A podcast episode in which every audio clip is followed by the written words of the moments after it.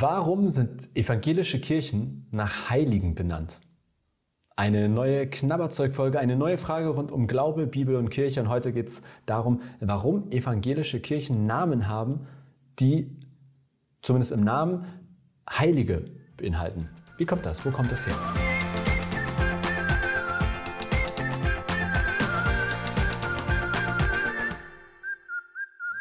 Jemand von euch hat mir die Frage geschickt und hat dazu noch etwas geschrieben. Ich lese mal kurz ab.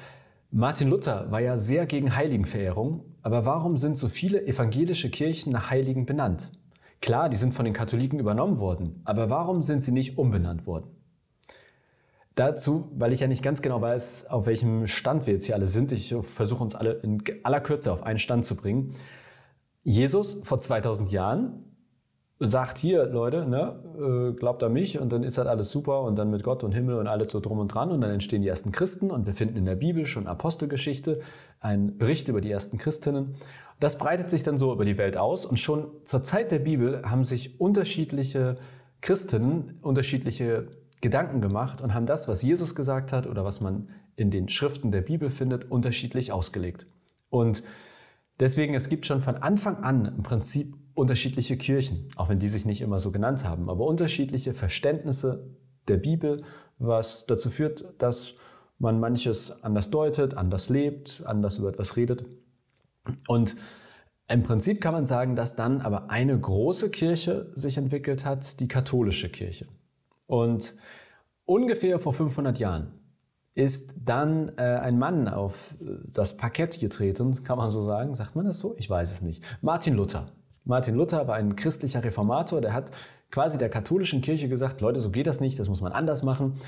Und das Ergebnis war, dass am Ende neben der katholischen Kirche auch eine evangelische Kirche entstanden ist. Das ist jetzt sehr vereinfacht dargestellt und es gibt auch neben der katholischen Kirche noch andere und neben der evangelischen, aber jetzt in aller Einfachheit kann man sagen, katholische Kirche und vor 500 Jahren entsteht aus der katholischen Kirche auch die evangelische Kirche wie so eine Art Abspaltung.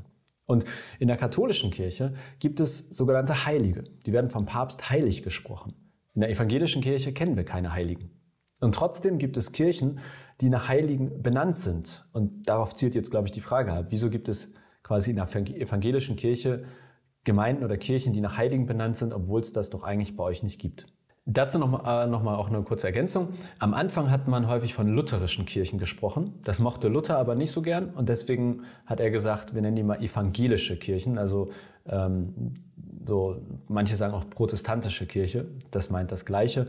Jetzt die Kirche, in der ich arbeite, heißt zum Beispiel, zum Beispiel evangelisch-lutherisch. Ist also eine evangelische Kirche, die quasi besonders auf Martin Luther guckt oder besonders in seiner Tradition steht. Es gibt auch andere evangelische Kirchen. Das nochmal so kurz nebenbei. Und dann nochmal vielleicht kurz zu den Kirchennamen. Im Prinzip gibt es fast immer nur zwei Möglichkeiten oder wenn man sich anguckt, wonach Kirchen benannt sind, dann ist fast immer so, dass sie entweder nach einem Ort benannt sind, in dem sie sind oder wo sie stehen, oder nach einem Menschen. Und zum Beispiel, oder ja, das stimmt gar nicht, fällt mir gerade auf. Vielleicht sollte man drei Möglichkeiten sagen. Manche tragen auch sowas wie eine theologische Aussage in sich. Beispiel, deswegen ist mir das aufgefallen, ich arbeite hier in der Auferstehungskirche. Das ist ja weder ein Name noch ein Mensch. Es gibt aber auch sowas wie die Lukasgemeinde oder die äh, Matthäuskirche. Und es gibt eben auch, zum Beispiel hier um die Ecke bei uns, die, ähm, also da ist dann ein Sankt davor, Sankt Petri oder äh, dergleichen. Und dieses Sankt, das heißt übersetzt heilig. Und das, da kann man sich eben fragen, warte mal, evangelische Kirche und jetzt ist da aber ein Sankt davor. Wie ist das passiert? Verschiedene Erklärungsmöglichkeiten folgen jetzt. Erste Erklärungsmöglichkeit. Wir haben zwar nicht in der evangelischen Kirche Heilige, aber wenn dort Sankt und dann kommt irgendwie ein biblischer Name, dasteht, dann kann man das so evangelisch erklären, dass ja diese Leute in der Heilsgeschichte Gottes vorkommen. Sie sind Teil der Bibel, sie sind wichtig für uns, weil sie vielleicht etwas Wichtiges gesagt oder geschrieben oder getan haben. In dem Sinne kann man es so sagen, dass es Heilige sind, weil sie in der Heilsgeschichte vorkommen, also in der Geschichte Gottes mit den Menschen, aber dass man es nicht genauso meint wie im Katholischen, dass sie heilig gesprochen sind und irgendwie quasi auf eine besondere Form hervorgehoben sind. Das ist quasi eine mögliche theologische Erklärung, warum wir auch im Evangelischen Sankt oder Heilig haben. Da ist aber die zweite Erklärungsmöglichkeit sehr wichtig, denn das ist erstmal eine, würde ich sagen, die grundsätzliche Erklärung. Die allermeisten Kirchen, vielleicht sogar alle Kirchen, die im Evangelischen Sankt heute heißen, die waren, die gab es halt schon, bevor es die evangelische Kirche gab. Und die sind quasi evangelisch geworden. Also da war die Kirche schon, hatte schon einen Namen und hieß Sankt Martinskirche oder Sankt Petrikirche. Und dann ist durch die Reformation, durch Martin Luther und alle seine Mitstreiter diese Gemeinde und diese Kirche evangelisch geworden. Und dann hat man fast immer eben gesagt, nee, wir benennen die doch nicht um. Wenn die Leute wissen, diese Kirche heißt schon immer so, wenn sie diesen Namen hören, dann wissen sie, wo sie hingehen müssen. Wir belassen es bei diesem Namen.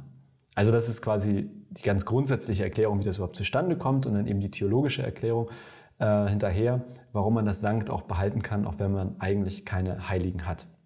Ja, ich hoffe, dass das eine Erklärung äh, für dich oder für euch ist, warum sozusagen das, die Datei Heilig da drin haben, manche evangelische Kirchen.